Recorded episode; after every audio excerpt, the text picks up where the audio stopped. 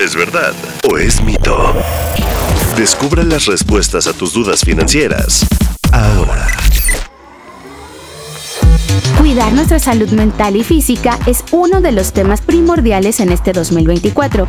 Pero muchas veces la falta de dinero nos hace pasarla muy mal. Por eso, en este verdad o mito, te vamos a decir cómo afectan las deudas a nuestro cuerpo y cuáles son las esperanzas que tenemos de salir adelante financieramente. ¿Verdad o mito?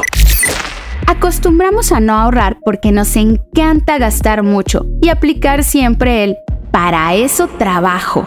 Aunque ese pensamiento es muy común, esto es un mito. Y es que según datos de la Comisión Nacional Bancaria y de Valores, el 31.9% de los mexicanos dice que no puede ahorrar porque no le alcanza el dinero que ganan.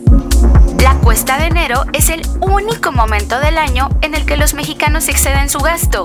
Mito. Aunque la cuesta de enero es una de las peores épocas para los bolsillos de los mexicanos, la temporada navideña y el regreso a clases también causan estragos en nuestras carteras.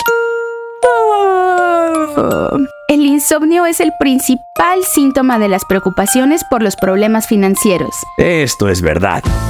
Según la app de préstamos Tala, el 23% de sus encuestados mencionó el insomnio como la principal afectación ante la falta de dinero, seguido por la ansiedad con un 21% y los malestares gastrointestinales con un 7%. Vaya, yo tengo todos.